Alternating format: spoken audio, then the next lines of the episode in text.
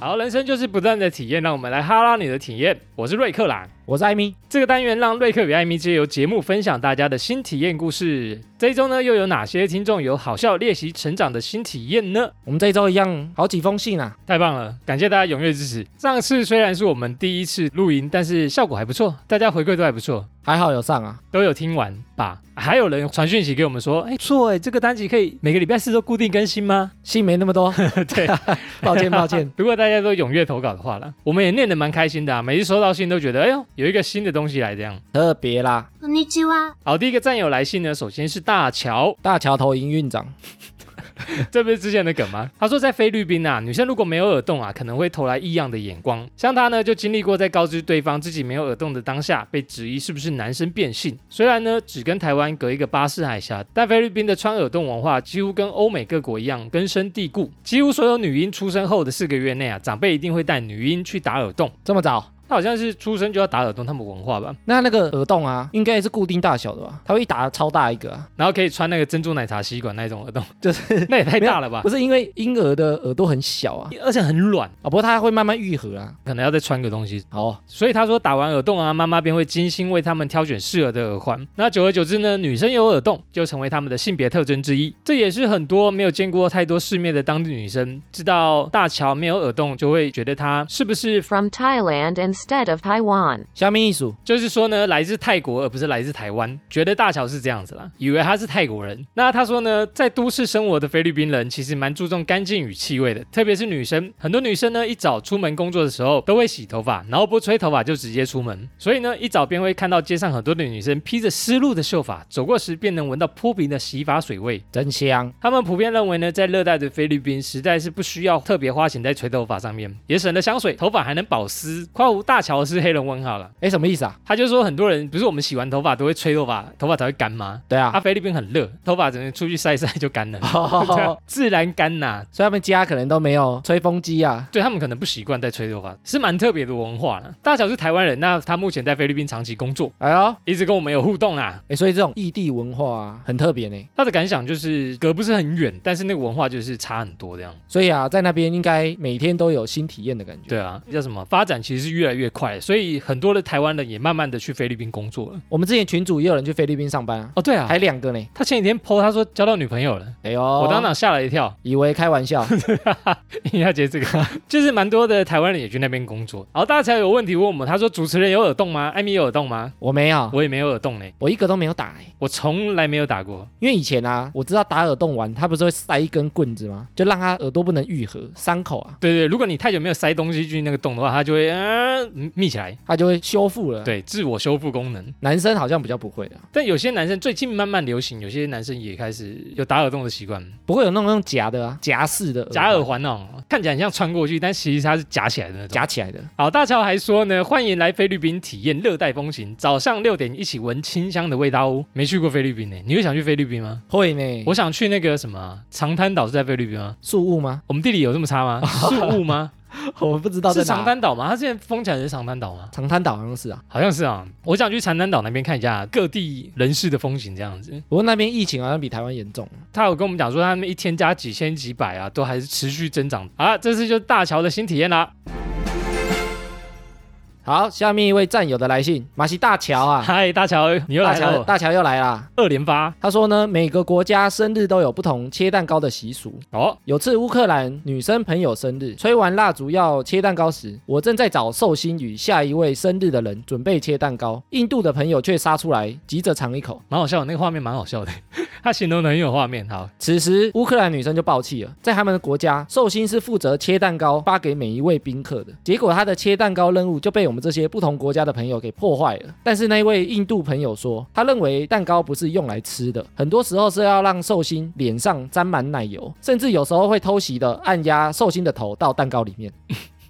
不同的文化呢。但他讲的那个切蛋糕文化，其实台湾好像都有。哎台湾是寿星切完，然后给下一个要生日的，对不对？对啊，他的新体验有讲啊，嗯乌克兰的那个女生，她切第一刀的时候，她其实就在找下一个寿星，对对对，因为台湾是这样的嘛，对不对？台湾对哦啊，最接近的来切蛋糕喽。切第二刀，对啊，那、就被破坏了。但印度那个台湾好像也有这个习惯呢。她是先去吃呢。我对说啊砸人家脸上也有那个习惯哦也有啊啊不然就是把受精的头压到那个蛋糕上面，但是那印度的是冲出来先吃一口好。像是啊，这样台湾没有，台湾没有。对啊，台湾会被会被念说啊，你吃不然你付钱呐、不过我觉得它更特别，是因为他们融合各个国家，哦，它不是只有什么台湾、菲律宾，还有一个乌克兰。乌克兰是他要把蛋糕切好，完整的，然后分给大家吃，都是寿星一个人要弄。这习惯真的不一样，文化大不同。大乔，我想问主持人，生日为什么要切蛋糕呢？你们的生日蛋糕都是怎么切的呢？生日蛋糕哦，生日为什么要切蛋糕？丢了一个问题给我们，为什么要切蛋糕害呢？嗯哎我要找资料。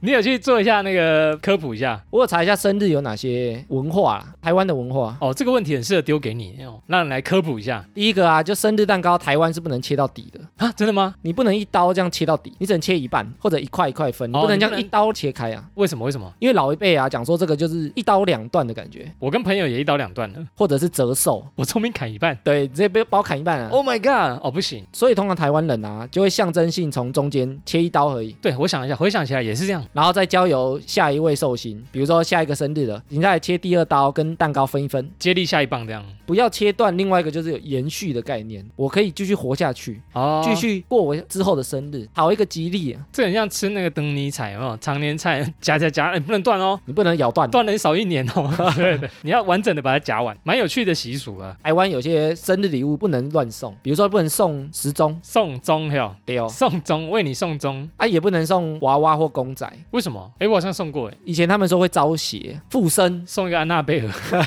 送一个鬼娃恰吉。 吓死了。然后他说也不能送古董，古董为什么不行？因为古董可能会有亡灵、久远的东西。附在上面之类的，对啊，年代久远。哦，跟就空博哦哦，，多好几个人陪你过生日这样，。啊也不能送香氛蜡烛，有那个拜拜祭祀的味道 不要送红色的那种大元宝蜡烛。送白色的更有可人怕。有人会送那个吗？ 香氛不行吗？香氛其实应该是 OK 的啦，，对啊，只是蜡烛就会让以前人觉得那是拜拜在用。还是要有分隔，就对，生日归生日，拜拜归拜拜。对啊，然后在生日的时候啊，蛋糕也不能插三支蜡烛，人家跟他拜拜，直接插三支， 叉叉鸡人家拜拜了。没有，我们现在都插问号了，对，我们插问号啊，不管男女，我们都问号。跟那个岁数也不要公开啊，对啊，问号就好了，你知我知。心知肚明。然后老一辈的啊，他们六十岁到七十九岁都不过生日，六十岁到七十九岁，哎、很早哎、就是六十到八十中间都不就过。不过了。因为以前啊，他们讲说一甲子是六十年嘛，所以你只要能过了一甲子，其实都算长寿的。哦以，前啊，以前人的寿命比较没有现在医疗发达这么长。对，所以他们会觉得说，如果你过了六十岁以后，嗯你已经算长命了嘛。对哦你在过生日，你就很容易被人家发现，被阎罗王发现，哦，你过生日六十几岁喽，呃，你很高调哦，还很没高调哦。还没 走、哦。你现在在庆祝你活很久，是不是啊？但是过了八十岁就是长命的对概念， 就可以开始过。哦哦，就这样来抓我啊！我活够了，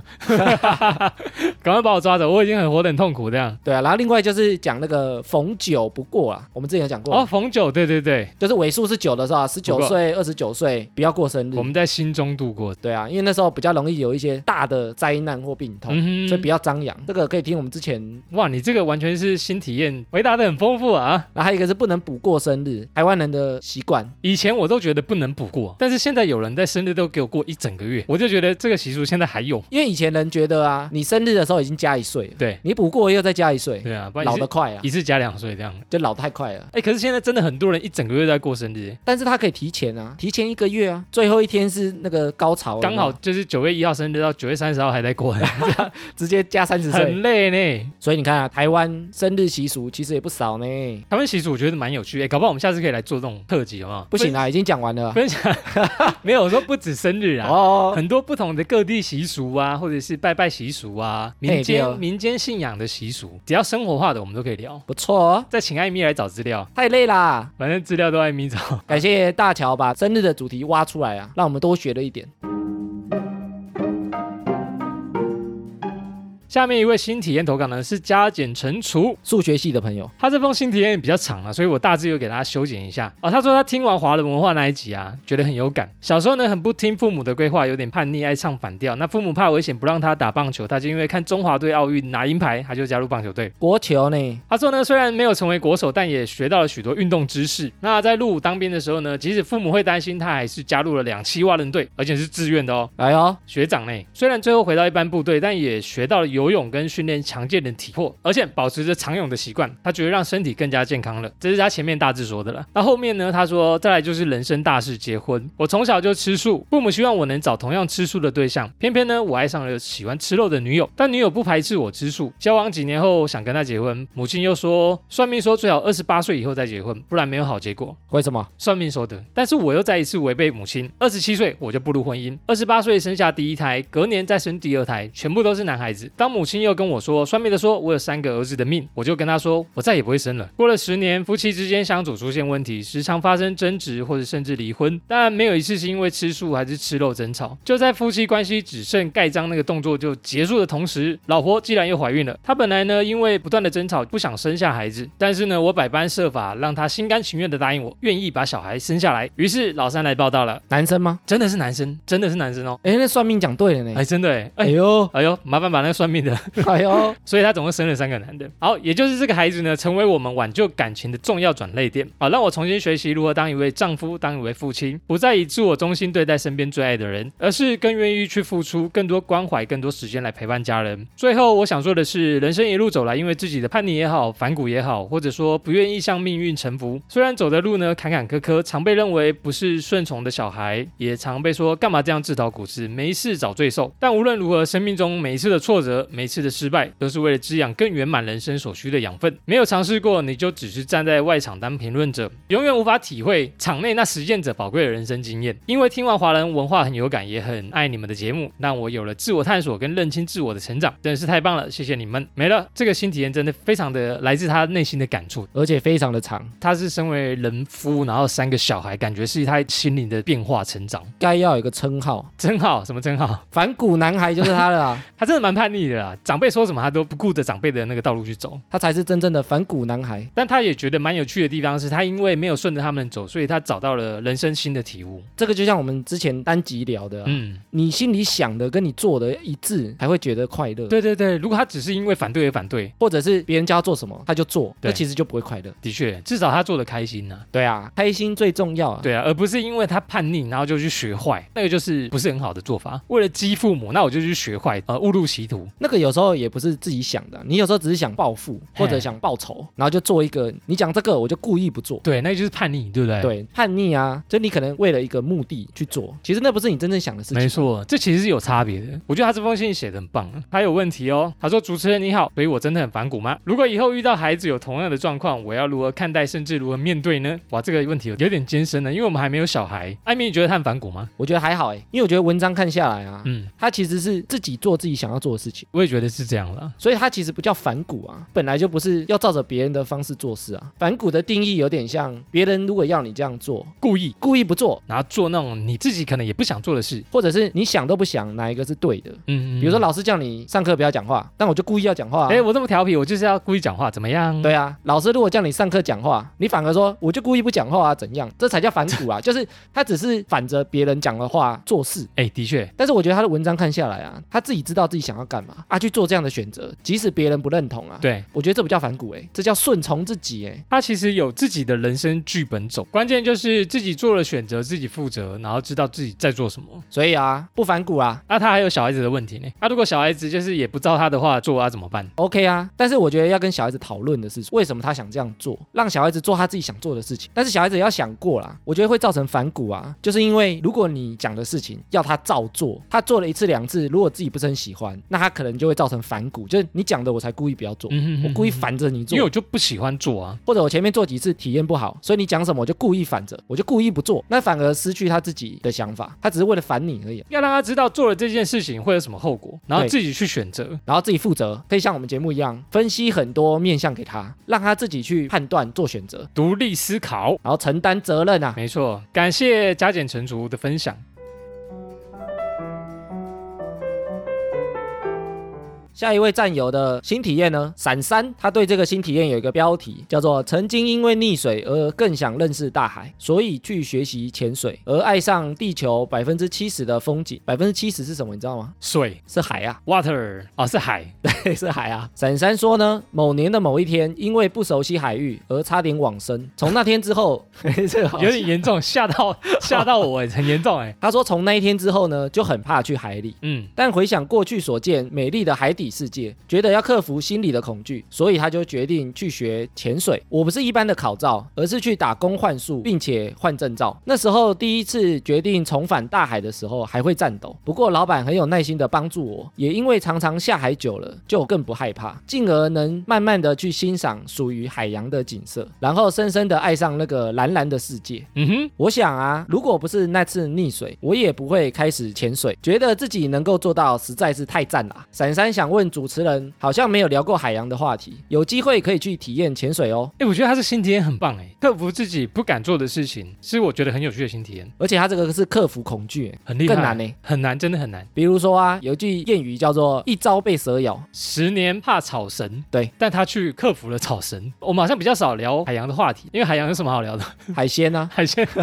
我们下次新体验就讲海鲜，吃海鲜啊。认识各种海鲜这样子。你有潜水过吗？我其实很想去学那个浮潜啊，什么，因为这几年很流行。浮潜其实蛮简单的，浮潜不用学啦。哦，你有去浮潜过啊？我有浮潜过 啊，哎、我那时候好像去花东，它是从岸边浮潜出去的，它不用背氧气筒的那啊，种，它是什么一根管子吗？一根管子啊，你就哦浮在水面上啊，啊。浮潜是比较水域比较近的那个。对，然后他就是一个教练，他在最前面。嗯嗯，那每个人就是抓着前面长盘，像蜈蚣这样，嗯你就右手抓着前面人的，屁股不是啊啊，，不是摸到屁股就是他抓的救生衣的带子，哦， 那就像穿一长条。嗯嗯最前面教练就一直游游游往外游出去。哦，带领你去游这附近这样。对，所以你人是不用潜下去，你就是嗯眼睛往下面看就好了。那你游出去的时候啊，我觉得那时候最新奇的体验就是，我们都以为沙滩不是越来越下去的吗？对啊，就斜斜的下去嘛。殊不知怎么样？哎，它到一个地方的时候啊，嗯，它就会跟断崖式一样直接下去哦。段落是直接是往下的。对他，所以他不是就斜斜的到外面之后，他就直接断崖式下大去，怒神似的直接下降。对你直接看不到底了。哇，好酷！哎，很多人溺水也是这样的、欸他以为安全安全就安全，结果一踩然后就住，直接沉下去这样。对，所以你要知道那个地形啊。嗯嗯嗯。所以我觉得浮潜啊或潜水啊，你会知道那个地形。有机会的话，我很想去体验浮潜，还有加上潜水，因为现在我觉得越来越流行，很多人都在分享他去潜水，海洋的世界多美丽，比如说绿岛、蓝屿啊，我那海洋世界，他们说你直接看完会不一样的感官，对啊，而且可能还会看到珊瑚啊，或者是海龟。的确是你才知道哦，大自然是多么美丽。刚闪闪是说他不是一般的考照，他是去打工，嗯然后打工不是会有薪水吗？对。他用这个薪水去换住宿跟考证照，可能是上课的价格啊。哦，这个很棒，就是你自己透过自己的劳力体验住宿感觉，对啊，哦，很棒，很厉害，很有想法。像我们一般人可能就像我啦，如果我想到，我可能就是直接去那边住，花钱去考照，那我不会想到说我还要去体验打工换宿这样。就可能想多花个钱方便、啊。对对，但很酷哎，很酷的没经验。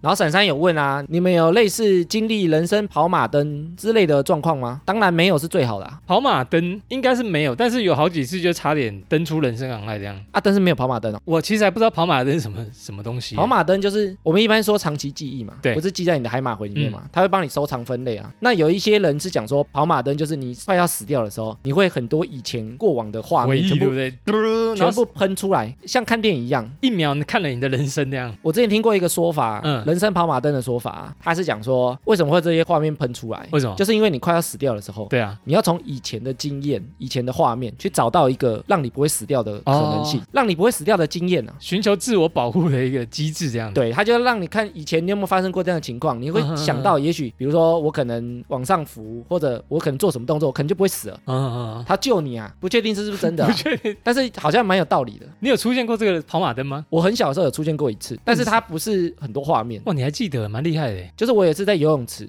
我去游那个成人的，就是下面是踩不到的，你只能一直，哦你如果游出去，你就只能游到对岸然了后。身高不够会吃到水的那个。对，然后你中间如果真的无力，你只能抓那个中间那个分隔的那一条哦在上面浮分球隔的那个。然后我有一次就是游泳的时候挖进啊，被旁边的人拨到，就直接整个拨掉。哇，吃水了，吃水了。没有就看不到，然后眼超睛紧吃张水。我那时候又踩不到底啊，只能闭着眼睛一直疯狂往前面游。哇，那时候又不太会换气，很对紧张。然后我就一直往前面一直游游游游，然后就刚好抓到那个中间那个浮条，好险，然后才赶快拉起来不，然差一吓死！差一点就不在这边录音了。而而且那时候紧张是因为我眼睛根本张不开啊，所以我就只能一直往前游，我也不知道前面是什么啊， 所以你经过这一次，你会怕水吗？稍微稍微哈，我也不知道为什么，是我小时候还是有溺水过，还是怎么样？对其实我对于水的活动不是很擅长，或者说我我害没有，怕哦、嗯，或者说我没有这么喜欢玩水，但是我有听过一个说法、啊，嗯，就是通常会溺水的人，通常都是会游泳的。真的哦、你说，因为他越有信心吗？其实这有道理的哦，请说。就是像你会怕水，对不对？对啊，所以只要太远的地方你就不敢去啊，对啊，的确是这样。不或然者是踩不到底的地方你就不敢去、我啊。我就是要安全措施做好，我才会去啊。对啊，但是你看，如果很会游泳的人，他可能就会觉得说，阿妹呐，干嘛穿救生衣上？面游出去再游回来就好啦。变啊，我憋气憋五分钟呢，变有，啊，游到 对岸没问题啦，有到 有到这样，有点难 啊。对不对？一天来回七趟，哦哇，觉得自己很会的时候，你可能那些安全的风险意识就会比较低。疏于防备啊，对啊，所以这就我们讲了，你忽视这个风险的时候，嗯其实往往会更危险。反而你很会游泳，你觉得自己泳性很好、水性很好的，你反而更容易溺水。以前我们小时候会去溪边钓鱼，其实那个溪边都会有那个暗流，有没有？我们有一次去玩嗯走了之后，那里就发生一个新闻，就是说有人在那边溺毙，哦哟，就是我们去玩当天走了之后吓死，的后面的人。嗯哼哼，因为以前那个溪边都会有暗流哦，就是对你看起来这样流水流过去没什么啊、嗯但你如果跳下去游泳的话，你在那个暗流会流不出来、欸，被卷走这样子，它会卷下去。暗流就是看不到嘛，对不对？看不到，它是在水下面。那可能是因为有些石头缝嗯导致那里是一个往下卷的漩东西。涡，对，你上面看起来是没怎样，你对啊游过去就被吸下去，嗯，那你就白了游。游不出来。哎、很多溪边的事故也都是这样子、哎对啊，都是因为暗流，然后产生就是人就走了这样子，哦，可怕。我有可能也是这样新闻看多了，所以自己不太敢玩水，所以你连跳下去都不敢啊。所以你其实你反而不容易遇到这种危自险。己就会远离水边，不过一般都会以为是不会游泳的人才会溺毙啊，其实是相反。因为自己会有警戒心。对啊，好，所以风险意识还是要有啊，安全 Yeah 措施还是要做啊。谢谢闪闪的新体验分享。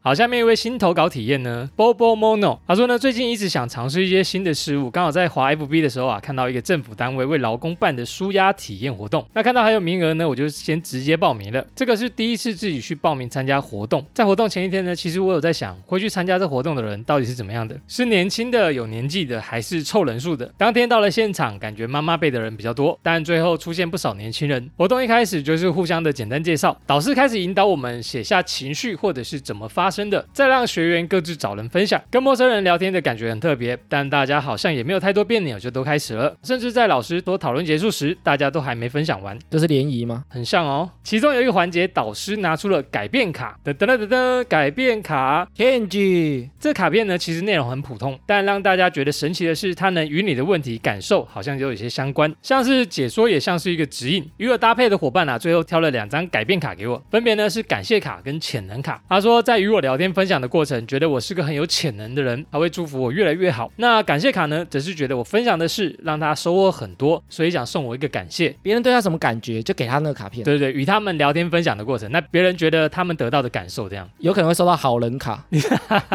你喜后狼，这样。于是，在这个活动里，我得到了陌生人给我的认同与祝福。回到一开始，猜想参与这个活动的人，有妈妈带着小孩，有上班族，有熬夜没睡刚结束手边工作就来参加活动的大姐，也有年轻的朋友，有成熟活泼的老板夫妇，有脚装着支架，活动过程中却非常认真思考的大姐，还有坐在可以骑很快轮椅电动车的志工阿姨。我觉得并没有什么是限制了年龄或者是什么条件才可以做，才可以去参加。这个念头又让社会验证了一次这个道理。大家因为这个活动并没有交到更多朋友，还是获得什么特别的机会，但因为啊，把事情分享给陌生人，得到的是不同的观点，是你从不曾想过的那个方向。过程中我印象蛮深的一个桥段就是，老师请我们写下一件让自己耿耿于怀的事情，是可以说出来给陌生人听的。而聆听的伙伴呢、啊对于这个分享也不要表达任何的想法，像是你这样很棒啊，或是你应该怎么做。不要表达，听对就好了啦。没错，就只是聆听就好，因为现在的你只是一个聆听者，并不是要替对方解决什么，别人也不见得想要听你讲的那些道理。对方分享耿耿于怀的事，就只是他的事，并没有对错。我觉得这个想法很好，因为很多时候啊，我们真的会自以为是的给别人意见。这次的体验让我觉得很棒，也发现与陌生人交谈好像也不太会紧张了，原来自己已经改变了。对了，我在活动结束前有跟我的伙伴大姐分享了 Podcast，也推荐了你们哦，我还帮她下载 Apple Podcast 跟关注你们。我觉得大姐很适合听你们的节目，而且她也很有兴趣，我也没强迫哦。希望你们的节目能让大姐找到更多的欢乐与思维，还有小知识。以上落落长的分享，谢谢你们有耐心的看完。依旧 this， Hello，大姐有在听吗？嗨，Q 到你喽，大姐有在听哈拉你的体验吗？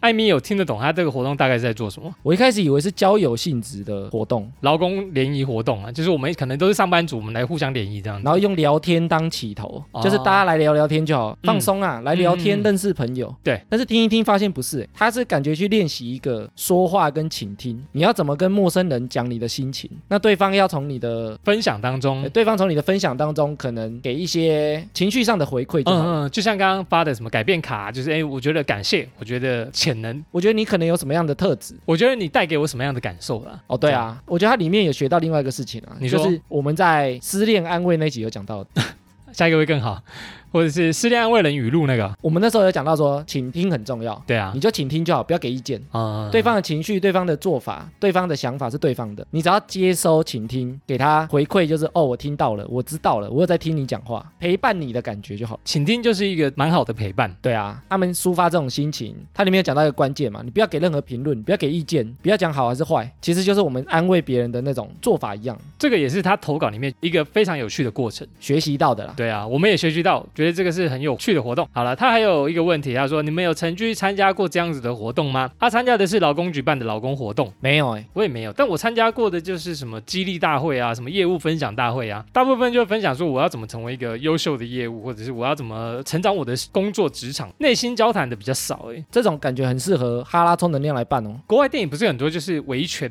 比如说他们心灵受伤者会维权，然后分享说我最近做了什么事情，他们有那那种自助会，全部坐在椅上轮流分享他们的心境体验这样子，那大家可能就是倾听、而且他们就到扶持，好不管大家讲什么，你很棒鼓。掌，我看国外的那种聚会啊，嗯，他们都希望大家多发言，但是你如果只是想听不想讲，他也不会逼你。就是你想讲的时候，你就分享给大家，那大家就帮你鼓鼓掌，然后觉得你很棒，对讲出来了，大家承担呐、啊自助会有点大家帮你承担这情绪的感觉，就你讲出来没关系，对反正我们这边是同样性质的，比如说戒烟或者是酒精成瘾的聚在一起或。者是什么受创者、受伤者的那个，对啊，你像我们那个复仇者联盟，不是大家弹指消失，大家就聚在一起在讲这件事情。大家都开始分享他的心境这样。对啊，那大家其实不会给什么意见跟批评嗯啊、就是把情绪抒发起来，大家帮你承担起来。这种活动我觉得有助于大家舒压，真的是舒压。国外可能比较多，我觉得台湾相对比较少、欸这我自己看到的是比较少了，不知道是不是我比较少接触。台湾的活动大部分都是激励大会啊，或者是职场、职涯、成长、人生成长那种或者是走歪了，就是大家去都想认识妹啊，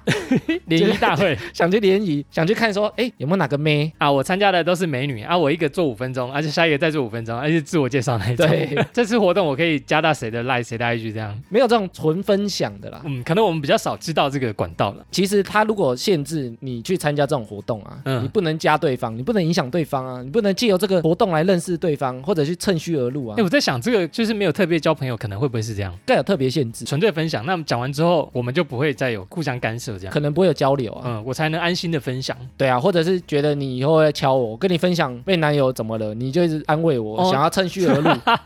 有可能诶、欸这有可能诶、对。诶其实我们哈拉新体验会不会也像这样？哈拉你的体验，大家分享给我们啊，但是我们不会去敲人家说，哦，我觉得应该怎么做， 但是可以让大家抒发的管道，对啊，对不对？好，他还有第二个问题哦，他说两位主持人最讨厌的三种情绪感受，哦，很难吧？三种太多了吧？诶，我有帮你整理一下，我们人呐、啊总共有二十七种情绪，太多了吧？那你听我念哦，你自己找三种。我们的情绪呢，有钦佩、崇拜、欣赏、娱乐、焦虑、敬畏、尴尬、厌倦、冷静、困惑，还听得下去吗？太多了，渴望、厌恶、痛苦、着迷、嫉妒、兴奋、恐惧、痛恨、有趣、快乐、怀旧、浪漫、悲伤、满意、性欲，最后两个同情跟满足，你有想到吗？我如果三个啊，应该是尴尬、嫉妒跟痛恨，痛恨、这些我都不喜欢，尴尬，你不喜欢，你不喜欢尴尬的感觉哦，就尴尬就呢，很尴尬。 就时间静止的感觉。哎、我们有聊过那个尴尬、哎、丢啊，令人尴尬的那个，令人尴尬情况的场合、啊，对对，对，那几个我觉得蛮好笑的。可是它前面因为点击率很低，你说尴尬还有什么？嫉妒跟痛恨，痛恨跟我重复，我其实是不是很喜欢生气的人，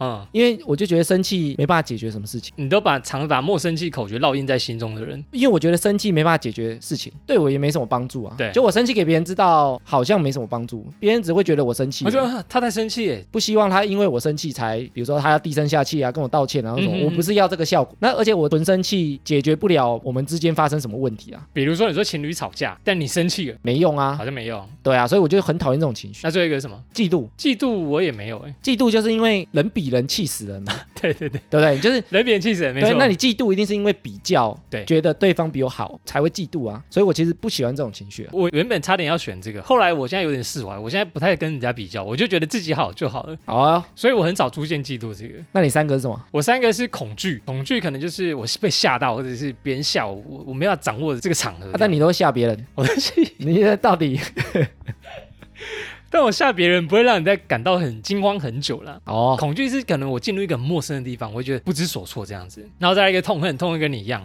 进入一个很恨别人或者是很讨厌的感觉。再来一个是焦虑，对焦虑也是因为我不喜欢让自己出现一个我没办法控制的状况，我就会出现一个不安的感觉。好，这个就是我我们两个不喜欢的情绪感受。诶，关于情绪感受，是不是以后搞不好会有主题来讲情绪这种东西？哦我们讲很多了哦，因为我们在我在找的时候发现二十七种哎、很多哦。一个一个拿来当主题一讲个。人来讲好了，哎、其实我们很多集都在聊我们的情绪啊，跟我们人生遇到的一些状况，好像是哦，我们几乎都在聊人生跟生活。大家生活中会遇到的啦。好，谢谢 Bobo Mono，我觉得这个是非常有趣的新体验，感谢你的投稿。下一位战友新体验呢，小轩轩哦，小轩轩说呢，我是一个非常好奇的人，很喜欢体验新事物。有次逛市场，发现了一个东西叫做诺丽果，没听过，老板说诺丽果如何好如何赞，营养价值超高，唯一的缺点就是熟了以后 很臭，这缺点很大，很重啊，这个大缺点，看着那个有点像大型蛆的水果，大型区也太恶了吧， 长得像蛆耶、很恶心哎、想着榴莲我都不怕了，这算什么？哦，厉害，于是我勇敢的就买了。回到家之后，它一天一天越来越臭。于是我切了一些打成果汁，还是很臭。笑死，此时我的室友跳出来讲话：“拜托你把那东西丢了吧，受不了了。多少钱买的？我给你钱，赶快丢。”于是我就把它打包丢进垃圾桶。哦，终于，结束了满是恶臭。小轩轩想请问两位主持人，你们吃过诺丽果吗？觉得你们的新体验都没这个这么 震撼，下次可以试试比较惊人的新体验吗？哇哦，我们没有吃过诺丽果，我会去查那个图片啊，看起来很可怕哎、艾米给我看那个图片，哇，长得很像一个虫哎、不像水果，它是虫哎、很像那个王虫的感觉。哎很像异形，对啊，就是一颗果实中间一点一点一点黑黑然的。后会嘴巴张开把你吞掉那一种，对， 这个很酷哎、艾米之前有听过诺丽果吗？没有呢。我后来去查诺丽果，然后怎么会有人卖这个？哎，不过我查诺丽果最近它算是一个蛮热门的保健食品。它算保健哦，对，它跟咖啡一样是同一个科属的。那它这个水果啊，我去查东南亚那边热带国家的水果。哦，它是一种浆果啦，就是我们之前讲咖啡的时候有讲过，它是一种浆果，就是果实可以拿来做成其他汁对做成其他东西的一一个原料。汁这样，那他说它的枝叶跟根部都有营养，那它的营养叫做抗氧化跟抗发炎，就是防老了，对不对？对，所以它当地都把它拿来当草本药方。啊哈，但是啊，它的医学价值一直在受争议，因为就是就是它的医学价值都没有经过证实啊。是哦，它属于那种流传性的啊，当地都流传这个东西擦了会好，擦了会好的哦这种、比较算经验的啦。民俗疗法那种感觉，对，但是它没有真正科学证实的疗效，当地都觉得吃这个会好，或者你受伤擦这个会好。嗯哼哼，然后啊，因为它成熟的果实啊很臭啊，嗯，所以澳洲叫它两个名字，臭果，不是一个叫乳酪果，乳酪，乳酪很香哎，没有乳酪有时候放久会有那个哦，发霉啊，哦我们以前讲那个蓝啊气死有没有？对对对，会有那个发酵的味道。还有，人吃的燃气是厉害，然后另外叫呕吐果，哦，这个名副其实，啊看了就不想吃了，这怎么会有勇气把这个放到嘴巴里面？厉害的地方是它很臭，很臭、哦，长得奇怪就算了哦而。且它吃起来很苦哦，你看长得奇怪啊，如果是香的，可以还可以放进嘴巴里面；长得奇怪又很臭，吃下去又很苦又，很苦，还怎么有勇气把它放到嘴里？还一直吃。他说在太平洋有些岛屿啊，把它拿来当主食在食用哦。好厉害哦，惊为天人。然后以东南亚有些会把它切块丢进去咖喱一起煮，哎，咖喱哦，这样可 能咖喱味道会盖过去，不知道哎、还是反而咖喱味被它盖过去，整个变臭的。最近去查诺丽果啊。嗯，因为它不是有很多人宣称它有疗效嘛，所以它被做成诺丽果汁跟一些保健食品，就加入诺丽果。艾米有想尝试一下洛丽果吗？你你们话买？哇，惊 惊啊！哎、不过那诺丽果啊，嗯，我也没看过哪里有在卖啊，夜市会不会？就是实际的诺丽果啊、哎，你想哦，如果今天夜市摆这个，啊，它旁边是不是都没人？就很臭啊、 哎，我的这它很臭嘞，你可以远一点 吗？他说他连榴莲都不怕嘞、他觉得诺丽果很臭、欸。那一定真的很 臭。对，你看，难怪路上没有人卖，因为臭气太臭了冲天，而且它长得又特别可怕。会被赶走啦。就说啊这个人在卖东西，报警抓他。对呀、啊，如果有兴趣的朋友，可以先上网查一下诺丽果长什么样子啊。虾皮不知道有没有我们的新体验啊，通常都是体验一般人可以接触到的东西啊，哦，因为我们是一般人，不然我们讲一个大家都碰不到的东西，啊没那个 feel 啊。其实就是人生新体验了。我们没做过，我们去做一下，或者是学到一些新的知识，也叫一个新的体验啊。重新认识了这个水果，没错。重新认识了这个东西，它也是一种新的体验。所以我们常常说奇怪的知识增加了。美拜啊！赞感谢小轩轩提供我们一个全新水果的知识。好，我们这次把训练完了。比较意外的是，没想到这个单元还有第二 集哎呀，啊！竟然录第二集了，而且我们上第一集的时候啊，我们结尾还讲说，我们都录得很紧张啊，有那种录第一集 podcast 的感觉。手心流汗，背也流汗。这一集嘞，这一集哦你录的这一集就轻松了，哇轻松多了，不知道为什么哈、我们的功力大增。我们有上手的感觉了。希望大家多多投稿啊！如果觉得哈拉你的体验美拜的话，真的，这个单元是一直持续募集中，都是大家有多的投稿，我们就能赶快新开一个单元来录。礼拜四我们上次惊喜更新，大家吓一跳啊！怎么有惊喜更新？终于等到惊喜更新了，讲了待半还年，还以为你们根本礼拜四根本没打算要更，一点都不惊喜。以为是在唬我 们。对，大家多多投稿，我们就给它念出来。大家期待我们的惊喜更新，我们期待大家的惊喜投稿。以上就是本次哈拉你的体验。听众如果有想分享的新体验，欢迎到我们的 IG 首页名片连接，找到投稿专区，收到后陆续安排在节目中分享。期待你们的体验。最后，不管用什么平台收听，都别忘了帮我们订阅和推广。以上就这样啦，我是瑞克啦，我是艾米，谢谢大家喽，拜拜耶结束了。